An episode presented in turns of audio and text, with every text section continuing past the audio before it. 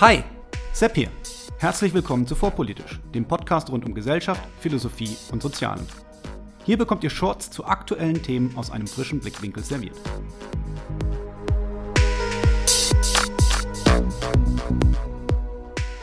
Heute Kampfbegriffe. Was versteht man darunter? Sind sie wertlos und sollte man sie verwenden? Vor kurzem schrieb ein bekannter Wissenschaftsjournalist auf Twitter, Zitat, die Wörter neoliberal und Vogue haben beide jede Bedeutung verloren. Es sind bloß noch Kampfbegriffe für etwas, das ich nicht mag. Sie haben mittlerweile genauso wenig Bedeutungsinhalt wie Pfui bäh. Zitat Ende. Nun stimme ich dieser Aussage nicht zu, verstehe aber, wie man zu dieser Aussage kommen kann. Deshalb hier ein Erklärungsansatz meiner Position. Zunächst, was sind Kampfbegriffe überhaupt? Kampfbegriffe sind politische Schlagwörter, die instrumentalisiert werden, vor allem um Feindbilder zu setzen. Ein Beispiel wäre das von mir im Podcast auch schon thematisierte Wort Kulturmarxismus, welches von der politisch Rechten genutzt wird, um Stimmung zu machen und eine gegnerische Gruppe, in diesem Fall diese zunächst angeblichen Kulturmarxisten, zu markieren und anzugreifen. Oft sind es politische Schlagworte, die komplexe Themen auf prägnante Weise zusammenfassen oder verkürzen. Deswegen werden sie auch erkannt und verwendet. Oft geht es auch um die Deutungshoheit eines Sachverhalts. In dieser Hinsicht liegt der Autor also nicht ganz falsch, wenn er Kampfbegriffe genauso wenig Bedeutungsinhalt wie Pfui bäh attestiert. Denn das zum Ausdruck bringen der eigenen Ablehnung ist Teil von Kampfbegriffen. Umgekehrt gibt es auch das Phänomen, dass man seine Zustimmung signalisieren will und versucht, die eigenen Truppen um sich zu scharren. In diesem Fall spricht man von Fahnenwörtern. Hat der Autor also recht, dass Kampfbegriffe darüber hinaus keine Bedeutung haben? Nein, natürlich nicht. Denn Wörter und Begriffe sind keine Dinge, sondern Bezüge. Sie beziehen sich also auf Dinge. Das Wort Hund, also die Lautäußerung bestehend aus H, U, N und D, bezieht sich beispielsweise auf eine Gruppe von Säugetieren. Und so beziehen sich selbstverständlich auch die Wörter neoliberal und Vogue auf etwas. Die Frage ist nur, was dieses etwas ist. Und hier ergeben sich zwei Probleme. Erstens werden Begriffe oft verwendet, ohne dass sie genau definiert werden und man deshalb nicht genau weiß, was dieses etwas genau ist oder sein soll. Der Bezug ist unklar und wir können es schlicht nicht sagen.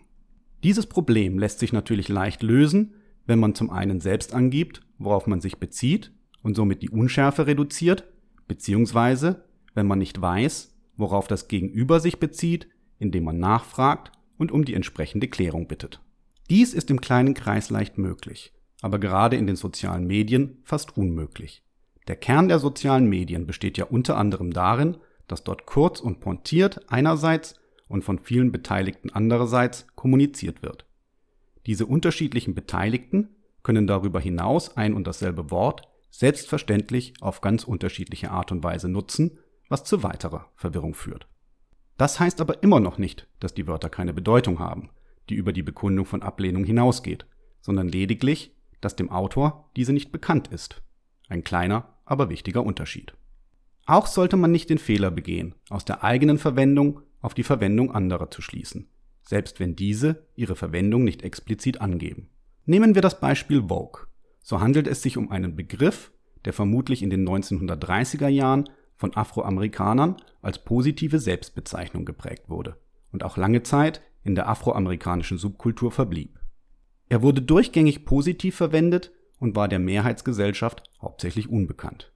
2008 verwendete die Sängerin Erika Badu den Begriff in ihrem Song Master Teacher auf diese Art und Weise und auch 2018 wurde in der schwarzen Community der USA mit dem Slogan Stay Woke and Vote dazu aufgerufen, zur Wahl zu gehen.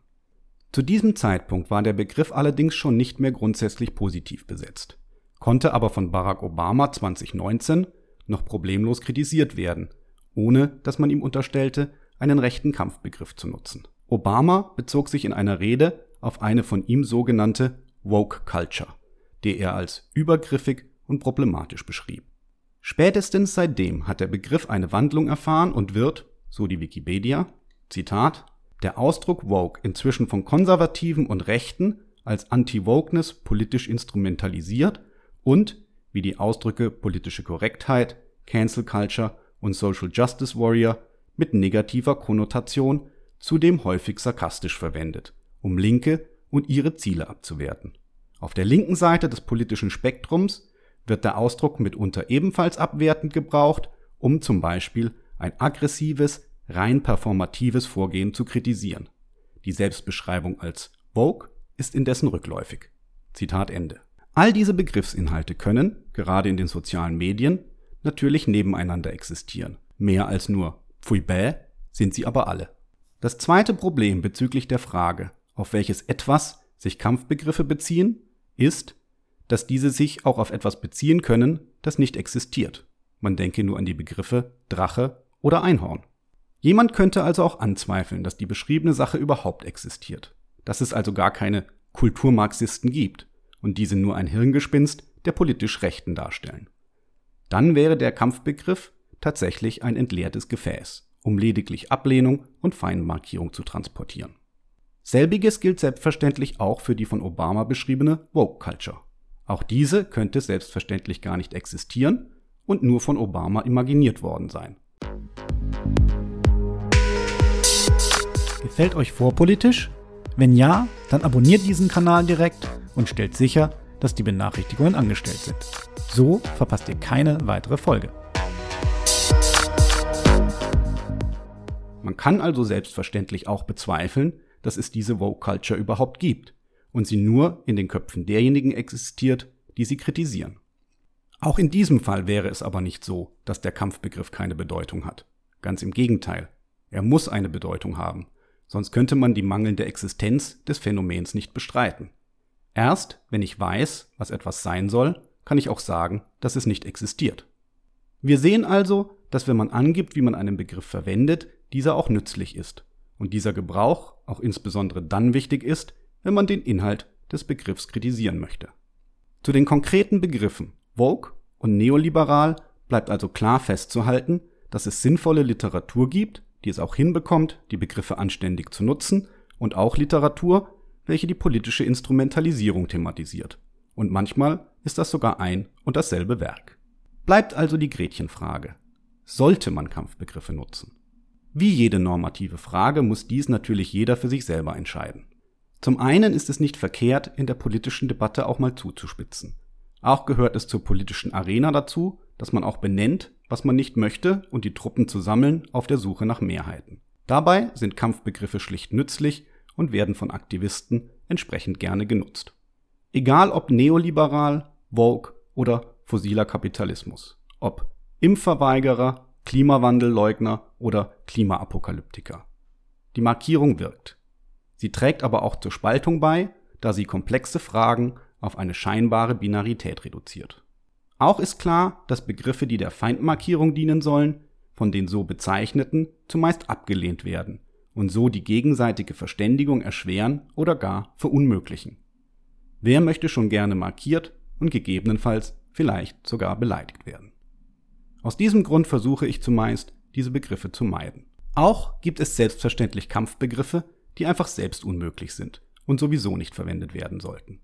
Wer von Messermännern mit einem rassistischen Unterton spricht, der sucht keine Diskussion, sondern will lediglich seine Ressentiments loswerden. Das braucht kein Mensch. Das Problem scheint mir aber hier zu sein, dass es sich um glasklaren Rassismus handelt und weniger um die Tatsache, dass es auch ein Kampfbegriff ist. Was jedoch kein gutes Argument ist, ist das oft gehörte, dass Gruppe XYZ einen Begriff auch nutze, um die Nutzung des Begriffs zu diskreditieren.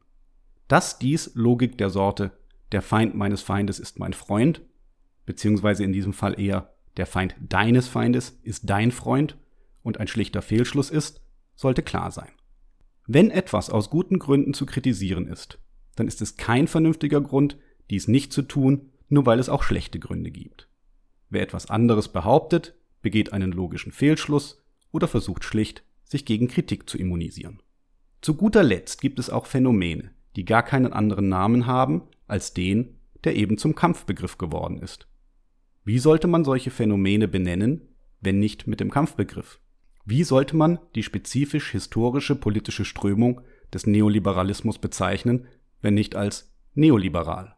Wie sollte man die Critical Race Theory wie sie von Derek Bell und Kimberly Crenshaw selbstbewusst gegründet und benannt wurde, anders benennen als Critical Race Theory, auch wenn in den USA Aktivisten wie Chris Rufo den Begriff erweitert haben, um generell identitäre Antirassismuskonzepte zu kritisieren und auch Dinge als Critical Race Theory bezeichnen, die eigentlich keine sind. Ich persönlich wäge im Einzelfall ab, da es natürlich auch unterschiedliche Kontexte und unterschiedliche Gesprächssituationen gibt. Je mehr ein Begriff zum Kampfbegriff geworden ist, desto vorsichtiger versuche ich ihn einzusetzen. Ganz verzichten will ich auf nützliche Begriffe aber nicht. In diesem Sinne hoffe ich, euch dabei geholfen zu haben, eure eigene Entscheidung bezüglich Kampfbegriffen zu treffen.